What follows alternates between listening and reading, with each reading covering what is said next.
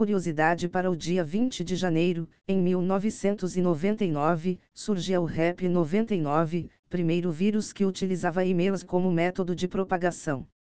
E após as notícias de hoje, desejo a todos aniversariantes do dia, tudo de bom, obrigado por me ouvir, parabéns.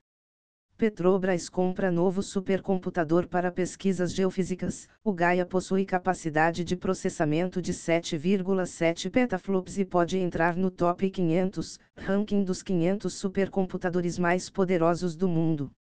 As informações são da página de imprensa da Petrobras. Justiça do Trabalho usa histórico de localização do celular como prova para negar vínculo empregatício. Os dados foram obtidos por meio do recurso Timeline do Google Maps de uma das testemunhas do caso e comprovaram que o trabalhador nunca compareceu ao endereço do depósito no qual alegava trabalhar. As informações são do site Convergência Digital. Twitter atualiza termos de uso de suas APIs e proíbe a criação de clientes de terceiros para a rede social, como Twitterific e Phoenix. Uma nova cláusula proíbe usar ou acessar materiais licenciados para criar ou tentar criar um serviço ou produto substituto ou semelhante aos aplicativos do Twitter. As informações são do site Engadget. Google anuncia redução de 6% da força de trabalho global, cortando 12 mil empregos. A companhia pretende direcionar talento e capital para áreas de maior prioridade, como inteligência artificial.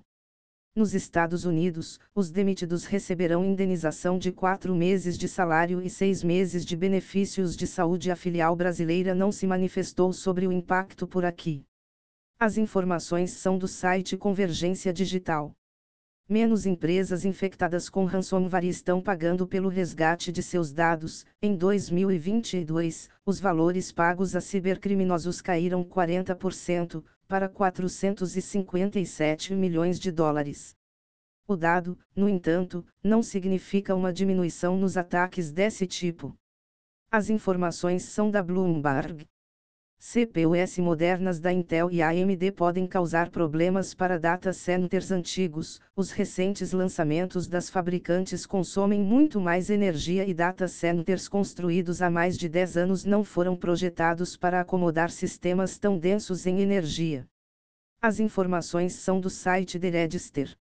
Cientistas usam roteadores Wi-Fi comuns para detectar a forma tridimensional e movimentos do corpo humano através das paredes. A tecnologia supera empecilhos como pouca iluminação e oclusão, e pode ser uma alternativa mais privada à instalação de câmeras tradicionais para monitoramento. As informações são do site Vice.